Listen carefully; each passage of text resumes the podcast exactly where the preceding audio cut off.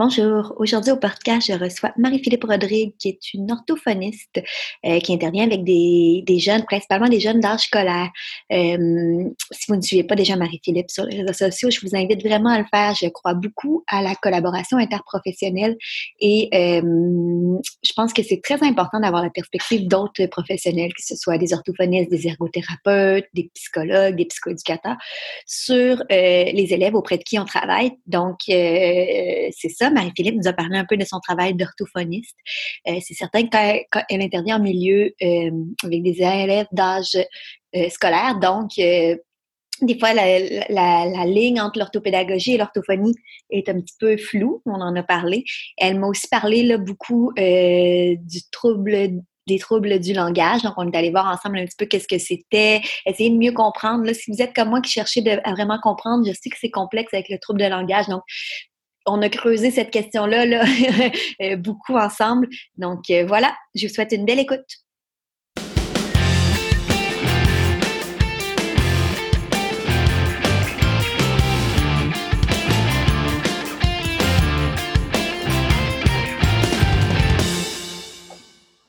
Allô Marie-Philippe? Allô Jeanne? Ça va bien? Ça va bien, toi? Oui, merci. Je suis contente de te parler aujourd'hui. Oui, moi aussi, vraiment. c'est ça qu'on se disait avant d'enregistrer. C'est le fun de se parler en, vrai. oui, mais c'est ça, que les réseaux sociaux, on apprend à connaître plein de monde, mais c'est tout le temps un peu comme différé. Là. Oui, c'est ça, exact. Mm-hmm. Mm. Puis, euh, donc, aujourd'hui, on se parle d'orthophonie puis de troubles du langage. Oui. Oui, parce que toi, tu es orthophoniste, Exactement, oui. Orthophoniste, plus avec la clientèle d'âge scolaire, là, mais oui. Oui, c'est ça. Puis, tu as ta là, je ne sais plus si je me trompe pas. Est-ce que tu as encore ta clinique? Non, c'est ça. J'ai plus ma clinique. Donc, j'ai j'ai été propriétaire d'une clinique pendant euh, quatre ans et demi. Ça aurait fait cinq ans cette année. Euh, clinique, là, que, euh, dans le fond, j'ai plus la clinique depuis janvier 2020, donc janvier de cette année. Mm-hmm. Je travaille encore en pratique privée, mais maintenant, je suis vraiment là toute seule dans mon équipe, en fait, à mon compte. Puis sinon, ben, à part ça aussi, je suis aussi euh, à la tête avec euh, deux autres personnes d'une entreprise justement de euh, tutorat au devoir, stimulation du langage là, qui s'appelle Tutorax. Fait que c'est comme mes deux mes deux principaux champs de, de travail. Là. Puis t'as un blog, puis une... Ouais, ouais, c'est vrai. c'est quand même du travail aussi. je suis quand même active sur les réseaux sociaux parce que je fais beaucoup de, euh, de coaching. Je ne sais jamais comment l'appeler, le coaching, mentorat, en tout cas. Je sais que c'est pas la même signification, mais bref, mm-hmm. euh, au niveau de la gestion, organisation de pratique pour aider là, euh, mes collègues, je dirais orthophonistes, orthopédagogues un peu aussi parce qu'on s'entend que notre façon de travailler se ressemble beaucoup. Oui à mieux gérer leur charge de travail, tout ce qui est le, moi j'appelle ça le non facturable, puis le, le, temps indirect, là, beaucoup. Oui. Oui, surtout en clinique, là, tu sais, l'orthopédagogue en clinique ressemble beaucoup à ce que tu fais aussi en privé, là, en fait. Exactement, c'est ça, exactement. Fait que c'est mes trois, c'est ça, mes trois champs d'action. OK, super. Puis, euh, c'est quoi que ça fait une orthophoniste, dans le fond? Mettons, une orthophoniste, ça fait beaucoup de choses. Euh, je, vais, ben, je vais me concentrer peut-être plus sur ce que moi, là, je vois par rapport à ma clientèle. Fait que moi, je vois la clientèle d'âge scolaire, même un peu plus vieux, je dirais, là, ma, clientèle, euh, j'aime pas ça dire chouchou, mais vraiment, si je pouvais tout le temps choisir, là, euh, euh, moi, c'est le troisième cycle du primaire et secondaire, là. C'est vraiment, là, c'est les jeunes avec lesquels j'ai plus de c'est plus naturel pour moi, puis j'ai vraiment beaucoup de plaisir avec euh, ces jeunes-là. J'en ai d'autres des plus jeunes aussi, puis je, les adore. Là. Mais euh, une orthophoniste, en fait, ben c'est sûr qu'on a tout le temps le classique, là, tu sais, ça m'arrive encore de me faire dire Ah oui, c'est pour le bégaiement. Ben oui, mais pas que. Euh, ou sinon, souvent, on pense beaucoup à tout ce qui est préscolaire parce qu'il y a beaucoup de, de promotion, de prévention du langage, du développement du langage qui se fait pour les tout petits parce pour l'intervention précoce, qui est super pertinente. Mais pour le scolaire, c'est souvent plus nébuleux. Et je dirais qu'en scolaire, l'orthophoniste va travailler autant langage oral que langage écrit. Euh, ça se, je dirais que ça se, ça, ça, la ligne entre orthophonie et orthopédagogie, je dis souvent qu'elle est, elle est très mince et elle est floue mm-hmm. dans certains cas. Mais euh, si je peux dire en orthophonie, bon, tout ce qui est langage oral, donc, tu sais, je vais aller, on va aller travailler avec des, je pense, mettons, un, cinquième année, par exemple, euh, la gestion de la compréhension, euh, parce que c'est une chose de pouvoir de dire qu'il n'a pas compris, mais après ça, des fois, pour eux, même les jeunes qui ont des troubles du langage, c'est même pas clair de, qu'est-ce qu'ils n'ont pas compris, qu'est-ce qu'ils ont compris. Fait qu'on va aller préciser ça. le, le tout ce qui est l'accès lexical, donc euh, les, jeunes qui cherchent leurs mots, il y en a beaucoup là, des, euh, des, jeunes qui ont des dyslexies, des orthos qui vont avoir ces difficultés-là aussi. Organisation du discours. Fait qu'on est vraiment plus dans la sphère orale, sauf qu'on s'entend que tous ces éléments-là ont un impact sur l'écrit.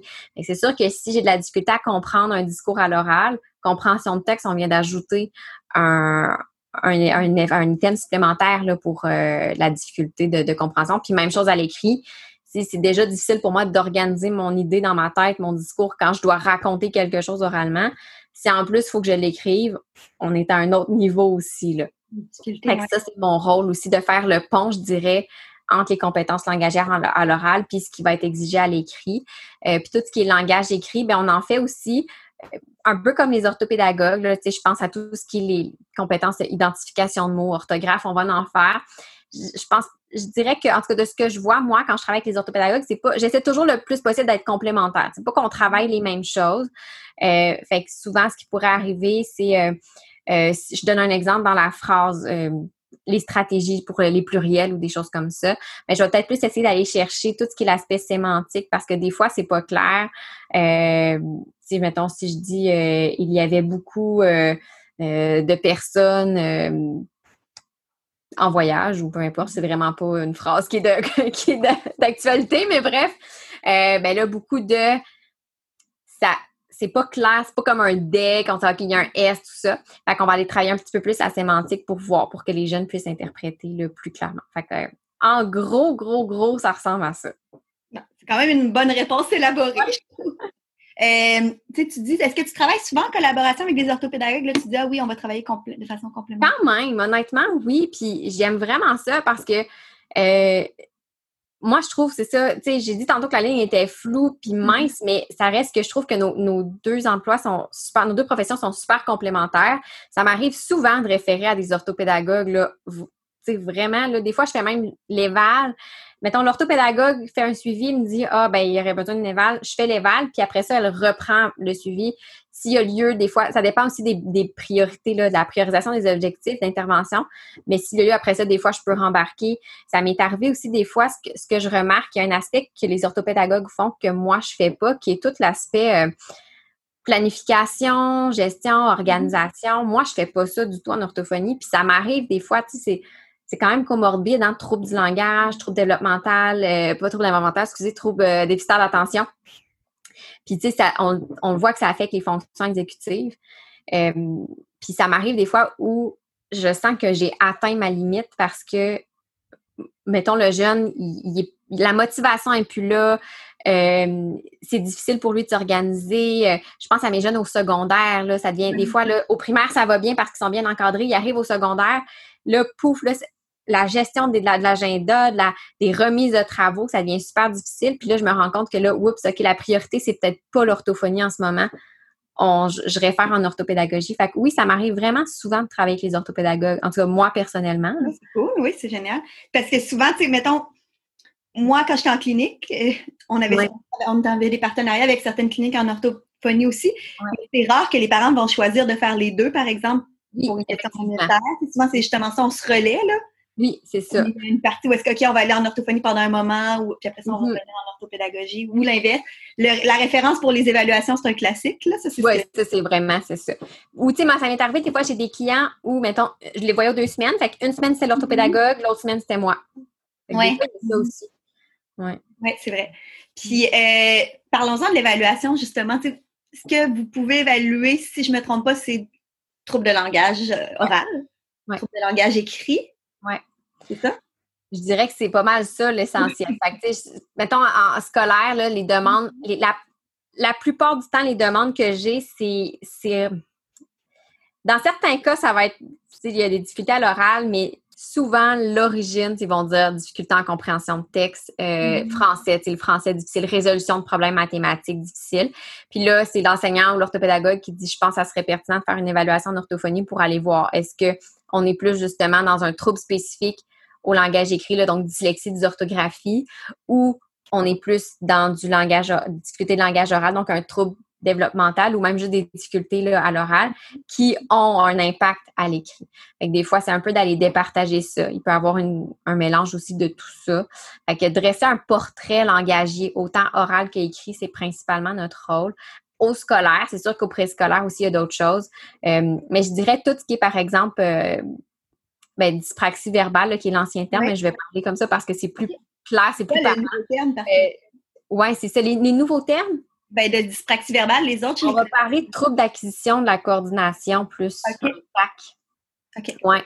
Euh, puis c'est tout ce qui est, mettons, trouble du spectre de l'autisme, ben, mm-hmm. c'est plus, bon, trouble du spectre de l'autisme, c'est vraiment plus, c'est pas moi qui va euh, me prononcer là-dessus du tout. Mais souvent, quand on les a en scolaire, ils ont déjà, si on a des historiques comme ça de TAC ou de TSA, on a déjà accès, moi, c'est ce que j'adore, on a déjà accès à beaucoup de documentation, là. Mm-hmm. Euh, sinon, ceux qui n'ont jamais été suivis, ça va être vraiment plus ça. Ils vont arriver en cinquième, sixième année. Et là, c'est comme si leurs habiletés de compensation ça compense plus, ça fonctionne plus. Puis là, c'est là que les difficultés vont ressortir parce que les exigences scolaires augmentent aussi. Fait que c'est ça. Fait que quand j'ai des jeunes qui ont déjà des troubles du langage qui ont été évalués avant, moi, je, moi, je trouve ça super intéressant. J'en ai une éval que je vais faire prochainement. J'ai le rapport neuropsy, le rapport ergo. J'ai tout ça. C'est tellement riche. C'est une des raisons pourquoi j'aime ça, le scolaire aussi. Oui, parce que c'est ça, ils arrivent avec un bagage. Déjà, ils ont déjà rencontré plein d'intervenants dans leur vie, souvent. Oui, puis on comprend beaucoup de choses aussi. Là. Ça permet de souvent même de mieux se positionner. Mm. Et eh oui, puis moi, je, je, pense à une élève, une élève que j'ai suivie deux ans, puis ça m'amène à une question aussi après, là, mais on n'arrivait pas à comprendre d'où ça venait, puis justement, tu une espèce de, oh, on arrive en sixième année, puis là, tout à coup, oh, ça suit plus, puis là, secondaire, rien ne va plus, fait que bon, on va aller en évaluation de neuropsy finalement. Une élève qui ressort avec, tu sais, on n'arrive pas à identifier, tu qu'elle comprend pas, tu que c'est un TDAH, sais-tu, tu sais, c'est quoi, c'est-tu de l'anxiété? Ouais. Tu sais, rendu à un certain âge, c'est dur de départager tout ça, là. Vraiment. finalement, c'était un SDNV, un syndrome de dysfonction non verbale. Oui, oui, oui. Est-ce que c'est quelque chose avec lequel vous travaillez en orthophonie? On en fait quand même, oui, mais c'est vraiment. Moi, j'en ai pas vu souvent, là, ou, comme tout ce qui est les troubles de la communication mm-hmm. sociale, là, euh, j'en ai vu, j'en ai vu un vrai, là, tu sais, pour dire que c'était vraiment ça c'est vraiment moins fréquent, mais oui, ça peut arriver. Ouais. Parce que en tout cas, moi, c'est quelque chose que je vois qui se diagnostique de plus en plus. Là. Ouais, de plus en plus. Dans la dernière année, j'ai travaillé avec trois élèves qui avaient un SDNV. Quand même, c'est ça. Ben, c'est ça, même chose. à l'école. La communication sociale, c'est quelque chose qu'on ne parlait pas vraiment avant. Euh, qui commence à être un petit peu plus mis de l'avant parce que c'est des jeunes qui ne cadrent pas nécessairement sur le spectre de l'autisme, mais qui ont un, au niveau langagier, il n'y a pas de d'atteinte au niveau vraiment là, purement langagier, c'est-à-dire, mais tout ce qui est mm-hmm. pragmatique, euh, c'est plus atteint. Là. Fait que oui, on en voit de plus en plus. J'ai eu des cas, ça c'est vraiment plus rare, j'en ai eu deux, des cas de mutisme sélectif. Ça, ah c'est autre chose carrément. Oui, oui, oui. En stage, j'avais une élève aussi, ça c'est quelque chose de particulier, vraiment. Oui, vraiment. C'est intéressant, mais on n'en parle pas beaucoup. J'avais lu beaucoup, puis même nous, dans notre formation, on n'avait pratiquement pas abordé le sujet. Là. Oui, c'est ça. Il faut aller se ah, ouais, appuyer là. Oui, vraiment. Qu'est-ce que, justement, là, on se dit, bon, tu rendu en troisième cycle, secondaire, c'est difficile de. C'est même moi, souvent, j'ai de la misère à référer. Bon, est-ce que je vais référer en orthophonie ou en neuropsy? Parce que il y a un melting pot d'affaires rendu à cet âge-là. Souvent, bon, tu sais, qu'est-ce qui est euh, prioritaire, là? je ne sais pas le bon terme, là, mais je cherche mes termes à l'autre. Est-ce que, bon, effectivement, l'attention, la motivation n'est plus là parce que c'est un TDAH ou parce que la compréhension. Et puis là, qu'est-ce qui fait qu'on se dit, OK, non, là, on s'en va en orthophonie, évaluer en orthophonie ou faire C'est vrai que c'est dur à départager. Puis moi aussi, même chose quand j'explique aux parents, puis même dans mes rapports, je vérifie toujours est-ce que s'il n'a pas eu la réponse, c'est parce qu'il n'a pas compris ou qu'il n'était pas attentif, ou est-ce qu'il n'était pas attentif parce qu'il n'a pas... Tu sais, la poule ou l'œuf, là? C'est ça, exactement. Attention, compréhension, c'est très, très relié. Je dirais que généralement, la plupart du temps, les parents vont aller d'emblée, à moins qu'il n'y ait pas de. Il y en a qui il n'y a, vraiment rien qui ressort au niveau là, euh, attentionnel ou que c'est mm-hmm. vraiment plus langagier. Mais euh, quand on n'est pas certain, la plupart du temps, moi, je vois que les parents vont aller en neuropsie en premier euh, parce que ça va permettre soit d'écarter ou de confirmer des difficultés sur le plan justement exécutif, fonction exécutive, mm-hmm. peut-être possiblement un trouble déficitaire d'attention. Puis là, le neuropsy va, lui, quand même faire certaines tâches qui sont verbales. Et selon ses observations, on va dire, OK, je pense que ça serait pertinent de pousser en orthophonie quand même parce que ces difficultés-là ne peuvent pas être expliquées par euh, tout ce qui est justement l'attention et tout ça. Mm-hmm. Euh, fait que la, la plupart du temps, les, en tout cas moi, quand je le vois, là, les, les gens vont euh, aller voir le neuropsychologue en premier. Puis je trouve personnellement, ben c'est sûr que peut-être que le neuropsy dirait la même chose. Moi, je trouve que d'avoir le rapport neuropsy, ça m'aide beaucoup à me positionner parce que là, je suis capable de savoir, ah, OK, tout ça, ça a été écarté. Fait que je, je peux vraiment me dire, on est probablement plus dans la compréhension versus quand je n'ai pas le rapport, je me garde une petite gêne. Des fois, c'est clair, des fois, c'est clair, mais quand même, il faut faire attention dans l'interprétation. Fait que, mais la plupart du temps, les parents vont aller voir le neuropsy. Puis, généralement, je sais pas, là, c'est rare qu'ils vont faire euh, les deux dans un délai euh, assez rapproché. Là. Souvent, ils vont faire l'évaluation, puis six mois plus tard, euh, parce qu'ils vont quand même, le neuropsy va quand même donner des recommandations. Fait que là, ils vont dire, on va essayer quand même de, mettre en place ce qui a été mis comme recommandation. Et quand on voit, selon les résultats qu'on voit, puis des fois, l'orthopédagogue va dire, OK, ben oui, je vois une certaine amélioration, mais il y a telle, telle, telle chose qui persiste. C'est là, après ça, qu'ils vont aller faire l'évaluation en orthophonie. Euh, mm-hmm. C'est rare là, que j'ai des parents qui font comme tout euh, rapport neuropsy, puis deux, trois mois après faire l'évaluation d'orthophonie. C'est quand même beaucoup de frais, surtout au privé, on se le cachera mm-hmm. pas. Là.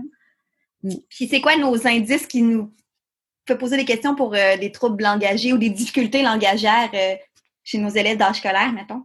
Moi, j'aime beaucoup, c'est ça, ben, j'aime beaucoup au niveau compréhension, une façon simple de voir, puis c'est vraiment très, très simple. On s'entend, là, on est vraiment au stade d'épistage, mm-hmm. mais euh, ben, c'est sûr que le contexte. si on voit qu'en un à un, déjà là, c'est plus facile, ben, ça va toujours être plus facile, c'est sûr, parce qu'on peut adapter à l'élève. Mais souvent, quand l'élève nous demande j'ai pas compris ou quoi, peux-tu répéter? Euh, j'aime ça faire le test. OK, je répète carrément mot pour mot. Des fois, je vais répéter plus lentement, juste pour voir est-ce que c'est au niveau attentionnel? Je m'assure d'avoir l'attention de l'élève, d'un contact visuel ou euh, qui est concentré, en, bref, sur la tâche. Si je vois que c'est encore pas clair, là, je vais réessayer, mais en reformulant ou en décortiquant ma phrase, en faisant deux plus petites phrases ou ma consigne. Puis là, si je vois que ça fonctionne, je me dis, oh, OK, possiblement qu'on était plus au niveau de la compréhension que de l'attention. Euh, parce que le fait d'avoir simplement répété, dans un contexte optimal, on s'entend, pas dans un contexte où tout le monde parle autour, là, euh, le fait d'avoir simplement répété en sachant que j'avais l'attention de l'élève qui m'écoutait activement, c'était pas suffisant, c'était encore pas clair pour lui. Puis le fait d'avoir reformulé, d'avoir décortiqué, d'avoir changé des mots, certains termes, ah, là, il a compris. Je me dis, hum, on est peut-être plus dans de la compréhension à ce moment-là. Et comme je dis, c'est sûr que ce, petit test-là, je le fais souvent en contexte optimal. Mettons, je dirais, mettons, l'élève vient au bureau de l'enseignant ou en orthopédagogie, euh, qu'on est plus en un à un, qu'on sait là, vraiment qu'on peut avoir la pleine attention de l'élève. Parce que c'est sûr que si on le fait juste en contexte de classe, c'est difficile à départager malgré tout. Là. Fait que c'est pas, c'est pas l'idéal. Et ça, c'est une façon assez simple. Sinon, ben, après ça, on peut voir quand même au niveau euh, au niveau de, la façon dont il s'exprime, la façon dont il va formuler ses réponses, je pense en compréhension de texte. Euh, je pense aussi, mettons, à l'oral, est-ce qu'ils vont chercher souvent leurs mots? Euh, c'est, c'est tous des petits signes comme ça qui peuvent nous, nous indiquer que, oh, peut-être qu'il y a des difficultés à ce niveau-là. Euh, d'avoir besoin aussi, là, euh, c'est ça, de compréhension de texte. Des fois, dans leur réponse, on peut voir que ils sont pas loin. La, la réponse fait du sens, mais c'est pas la réponse à laquelle on s'attend. Et ça, ça peut témoigner d'une compréhension qui est un peu plus partielle, c'est-à-dire qu'ils ont utilisé une certaine partie des informations, mais ils n'ont pas été capables d'aller chercher toute l'information ou de l'intégrer. Les fameuses inférences, hein, c'est de. Des fois, c'est mes jeunes que je vois, c'est qu'ils sont à un moment donné, ils sont rendus capables de repérer les indices, mais maintenant de faire les liens avec leurs connaissances pour expliquer, c'est une autre étape, ça, c'est un autre niveau. Et là, on est vraiment plus au niveau plus c'est inférentiel. Euh, fait qu'il y a tous ces éléments-là qui sont des petits indices qui peuvent nous pister. Euh, c'est sûr qu'après ça, on parle de dyslexie, d'orthographie, ben, les fameux, les classiques, au niveau de l'orthographe, on se dit, ben, il est en sixième année, euh, il fait encore des erreurs non phonologiquement plausibles je m'attends plus vraiment à ça. Confusion de certaines lettres ou les graphies complexes. Euh, oups, c'est pas maîtrisé. Bon, il y a quand même certains éléments là, que c'est ça. Mais sinon, là, au niveau langagier, là, plus à l'oral, je dirais que c'est plus ça, la compréhension dans un contexte euh, mm-hmm. idéal, toujours le plus possible. Mais je sais que c'est pas toujours possible, malheureusement. C'est, je trouve que le trouble du langage oral, Contrairement à dyslexie, dysorthographie, souvent c'est visible, c'est flagrant. Ben, peut-être parce que je le connais plus aussi, là, mais tu sais, c'est assez flagrant. Je veux dire, tu lis un texte d'un élève euh, dysorthographique, normalement, assez rapidement, tu comprends que, ben, tu après en avoir vu quelques-uns, tu comprends. Oui, oui, oui. c'est ça. Dyslexie, tu sais, on comprend rapidement que, OK, non, ça atteint pas, ça atteint pas le sens, la compréhension. Non, c'est ça. On voit rapidement que c'est vraiment le décodage qui est atteint. Mm. Mais le trouble du langage, on dirait qu'il est comme plus dur à. Oui, il est vraiment moins, euh, il est vraiment moins clair. Puis c'est ça qui n'est pas évident dans le trouble du langage, c'est que de un, ben, premièrement, tu sais, même si on a des critères, ça reste que d'un élève à l'autre, ça mm-hmm. varie quand même. Puis euh, effectivement, c'est ça, c'est c'est pas toujours évident d'aller chercher, mettre le doigt un peu dessus. ça peut être aussi simple que, oui, on parle de compréhension, mais compréhension, comment on la mesure, la compréhension, on la mesure par l'expression. Mm-hmm. Fait que des fois, des fois c'est ça qui est aussi difficile à départager parce que si le jeune a de la difficulté à trouver ses mots, là, c'est de dire, OK, ben, est-ce que c'est parce qu'il n'a pas compris ou c'est juste qu'il a compris, mais il n'est pas capable de me l'expliquer? Fait que même ça aussi, c'est difficile d'aller départager compréhension, expression. Je pense que les deux sont très, très reliés parce que c'est sûr que moi, je donne tout le temps un exemple. Euh, je, baragouine l'espagnol. Je suis capable de me débrouiller en espagnol, mais j'utiliserai pas des mots que je comprends pas ou que je maîtrise pas bien quand je vais les, les prononcer, quand je vais les dire, parce que je veux m'assurer que ce que je dis, ça fait du sens dans ma tête à moi. Fait que c'est un petit peu la même chose aussi qu'un trouble du langage oral les jeunes, c'est sûr que si les mots, l'aspect sémantique n'est pas très clair d'un certain mot, mais il l'utilisera peut-être pas forcément ou il va l'utiliser pas de la bonne façon. Fait que c'est ça qui est. Oui, c'est vraiment pas facile à départager. Des fois, je, parle aussi tout ce qui est participation. Des fois, c'est des jeunes en équipe qui vont avoir moins tendance à élaborer, mm-hmm. euh, amener leurs idées aussi, vont moins le faire. Euh, les fameux syndromes de la page blanche que ce soit à l'oral ou à l'écrit. Ils savent pas comment amorcer un discours. Il faut vraiment les. C'est comme bon, ben, OK, on, même on donne un plan, puis ils savent pas quoi, quoi écrire, quoi, par quoi commencer. C'est tous des petits indices aussi. Là. C'est pas nécessairement parce que cette fois-là, le sujet ne l'inspire pas. C'est vraiment. De façon Oui, c'est ça, exactement. Parce que ça nous arrive tous, le syndrome de la page blanche. Là. Mais mm. oui, c'est vraiment pas évident. Euh, c'est pour ça que souvent, à un moment donné, l'évaluation est, est importante parce que on sait comme pas trop, là. C'est ouais. aller pousser, là. Puis, tu sais, je sais pas, moi, je suis quelqu'un dans la vie qui a besoin de comprendre aussi, là, beaucoup les mécanismes. C'est derrière, euh, mettons, bon, le TDAH, ça va, je suis rendue quand même pas si pire pour comprendre, OK, où est-ce comment ça atteint, puis comment ça, tu sais, ou même la dyslexie, mais le trouble du... Peut-être que tu vas être capable de me l'expliquer, là. Qu'est-ce, c'est quoi le mécanisme derrière? Comment... Je, je sais pas si je suis claire dans ma question. Oui, bien, ça aussi, c'est moi aussi, je suis un peu comme toi. Tu sais, j'essaie de comprendre puis d'aller voir le pourquoi du comment, tu sais, pourquoi. C'est pas, pas toujours évident. C'est sûr que on se cachera pas qu'au niveau neurologique, l'air du langage est pas loin aussi sur du front, l'air qui est tout ce qui est fonction exécutive. Fait ça reste très, très relié aussi. Tu sais, on, on parle de, je parlais de planification, élaboration. On est quand même dans l'exécutif aussi. Fait que moi aussi, j'essaie beaucoup, je dirais que ces temps-ci, depuis peut-être un an, c'est beaucoup là-dessus mes lectures puis mes recherches, c'est de comprendre le lien entre tout ce qui est langagier puis euh, fonction exécutive parce que c'est surtout chez les plus vieux, chez les plus petits, on va peut-être moins le voir, mais chez mm-hmm. les plus vieux, on, nous, on parle, en jargon orthophonique, on parle des, fonctions de haut niveau, donc les, habiletés langagières plus complexes. Et c'est souvent ça, en fait, qui va, qui va être évalué, qui va ressortir. Mais les, processus en arrière, ça reste quand même flou. Souvent, c'est quand même associé beaucoup à de l'exécutif. Euh, c'est sûr que c'est ça. Donc, je pense encore une fois à l'élaboration. Ben là, ce qui est difficile, en fait, c'est d'aller départager. Je pense à un jeune qui aurait une difficulté d'accès lexical. C'est sûr que son discours va être euh, affecté. Mm-hmm. Moi, j'essaie de. Puis, tu sais, c'est rien de théorique. C'est la façon, à partir de mes lectures, c'est comme ça que je me le suis construit pour me faire une compréhension de tout ça. Je vois un peu comme une pyramide. Donc, ma base, c'est mon lexique sémantique. Donc, si j'ai pas tous les mots ou j'ai pas des, des représentations claires de mes mots, dans mes phrases, il y a des mots, premièrement, que j'utiliserai pas, donc mes phrases vont être plus simples. Euh, dans certains cas, je peux faire des erreurs au niveau euh, syntaxique. Donc, ça m'arrive souvent des jeunes qui vont me dire euh, j'ai allé magasiner au lieu de je suis allé magasiner. Euh, donc, certains éléments comme ça. Et puis après ça, je, le transpose plus au niveau discursif. Donc, c'est sûr que si j'ai de la misère à trouver mes mots, j'ai pas un lexique qui est assez étoffé, assez solide, mes phrases vont peut-être pas être optimales et le lien entre mes phrases, le lien entre mes idées sera pas non plus. Je pense à tout ce qui est marqueur de relation. J'ai beaucoup de jeunes qui. Les marqueurs de relation, ça reste que c'est quand même abstrait. Là, on pense à néanmoins. Euh, euh, bien que, malgré, qui sont tous des marqueurs qu'on utilise beaucoup plus à l'écrit qu'à l'oral. Mm-hmm. Euh, mais mes jeunes vont se faire dire, ben, puis après, ou puis là, puis là. Fait qu'on a l'impression que l'histoire, c'est vraiment linéaire, il se passe comme pas grand-chose. Fait que là, ça part un petit peu, je me dis, bon, ben, ça part du vocabulaire parce que c'est les marqueurs de relation qui sont pas maîtrisés. Fait que c'est un petit peu tout ça. Tu sais, je dis pas, ce que j'ai, tu sais, mon, mon, image de la pyramide, c'est comment moi je le, je le vois. Mm-hmm. ça fait du sens.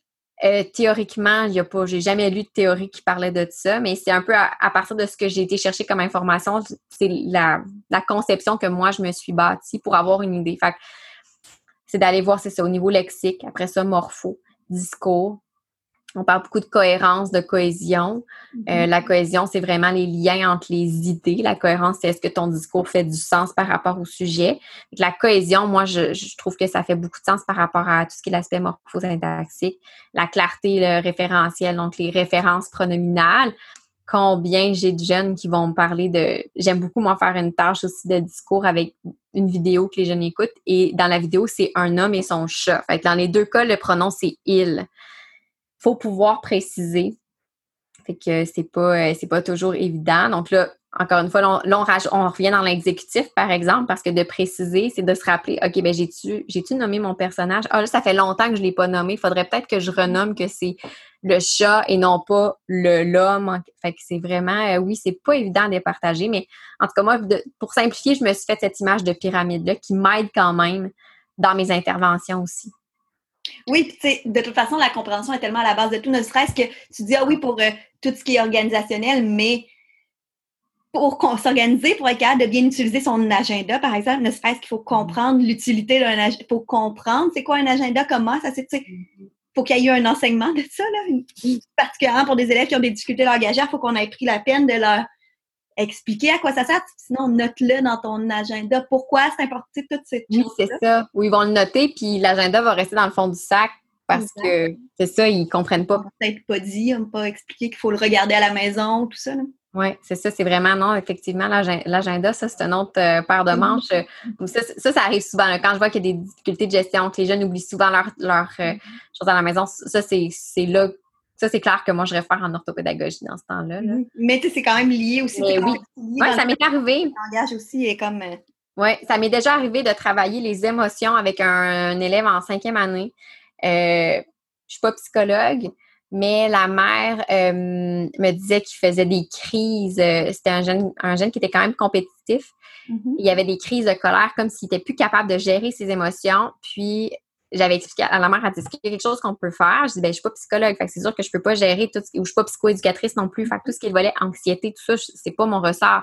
Mais euh, en creusant un petit peu, en discutant avec le jeune, je me suis rendu compte qu'il avait même pas le vocabulaire pour nommer ses émotions. Exact, Fait que ça, c'est difficile aussi, comment...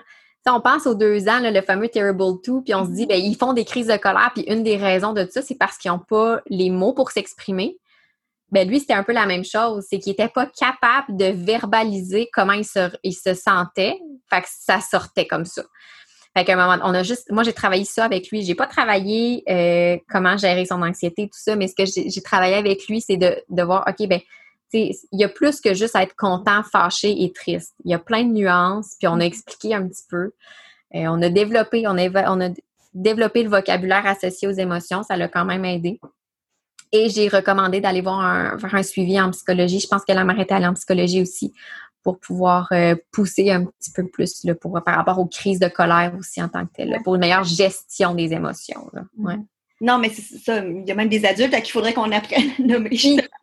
C'est quelque mm-hmm. chose, effectivement, là, juste les nommer, les comprendre. Tout ce qui est, plus on avance dans la scolarité, tout ce qui devient de plus en plus abstrait, qu'on ne peut pas observer. C'est quand on parle de, bon, jusqu'aux fractions en mathématiques, ça va encore bien. Là, On est encore capable de le visualiser, là, mais quand on rentre en algèbre, quand on rentre, tu sais, ah, l'algèbre a un enfant qui a un trouble de langage, là.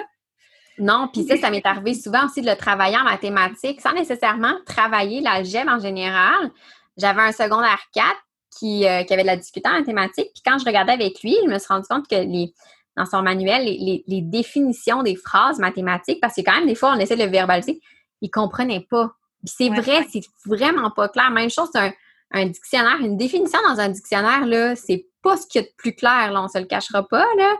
Euh, fait pour, pour eux, déjà là, tu sais, oui, l'algèbre, OK, c'est déjà pas clair. Puis en plus, la définition lui parle pas du tout. Fait que là, moi, ce que je travaillais, c'était un petit peu plus de ce niveau-là. J'ai pas travaillé comment faire un calcul algébrique, là, c'est pas, pas mon rôle. Mais ça a été plus de dire, OK, bon, la définition est pas claire. Qu'est-ce qu'on peut faire pour essayer de mieux la comprendre? Comment on peut associer euh, les termes aussi? Donc, euh, c'était plus ça. Fait que, effectivement, l'orthophonie va quand même plus loin aussi à ce niveau-là. Mm-hmm. Oui, vraiment. Puis, ce qui m'amène à. Hier, j'ai mis sur euh, Instagram, j'ai demandé aux gens s'il y avait des questions. Oui. Une question qui est revenue, c'était. Euh, je vais aller voir s'il y en a d'autres d'un coup que. Euh, une question qui est revenue, c'était justement, si moi, dans ma classe, j'ai un élève qui a un trouble de langage, qu'est-ce que je fais pour l'aider? Oui. Il y a plein de petits trucs simples à faire. Je dirais que c'est drôle parce que quand j'ai fait la, ma conférence sur euh, l'Institut des troubles d'apprentissage, à l'Institut des troubles d'apprentissage, c'était un petit peu ça le sujet, c'était comment on peut adapter de façon simple. Parce que c'est une chose, il y a quelque chose qui ressortait souvent au niveau de la compréhension, puis c'est pas mauvais, mais je, l'ai comme nuancé, fait que je pourrais, je vais donner le truc parce que je le trouve quand même pertinent. Souvent, les enseignants vont dire, ben moi, je demande pas de me dire s'il a compris ou non, je demande à l'élève de me dire qu'est-ce qu'il a compris. Et pour l'élève, même ça, souvent, c'est pas assez clair. Parce que ce qui peut arriver, c'est que euh, il va comprendre, mettons qu'on on fait un, texte ou on écoute une, vidéo en classe, il va comprendre des éléments qui seront peut-être pas les éléments importants qu'on veut qu'il ait compris. Ça veut dire qu'il n'a pas compris l'essentiel. Mais il va nous dire qu'est-ce qu'il a compris. Souvent, ce que je suggère de faire, c'est pour un enseignant, c'est plus on pose des questions précises, plus on va être capable d'aller chercher une réponse précise. Puis pour le jeune, ça va faire plus de sens. Au lieu de lui dire qu'est-ce qu'il a compris, par exemple, c'est de lui dire ah ben mettons que dans la vidéo il y avait euh, un le moi je, je parle je pense j'utilise souvent des TED Talks pour ça avec mes jeunes parce que je trouve que c'est clair les les, conférenciers parlent quand même lentement, j'aime bien le rythme, puis ils vont donner beaucoup d'exemples, ils vont faire des parallèles avec leur quotidien. L'autre jour, j'ai eu telle situation. Les jeunes comprennent super bien l'exemple parce que c'est concret, mais après ça, le lien avec le sujet qui serait juste dernièrement, on faisait des TED Talks, on écoutait des TED Talks sur le Black Lives Matter. Le lien avec le sujet, c'est un petit peu moins clair. Mm-hmm. Donc, des fois, ça a demandé est-ce que tu peux m'expliquer l'exemple? Qu'est-ce qu'il a raconté? C'est quoi qu'il a vécu? Le jeune va dire OK, oui, je te l'explique.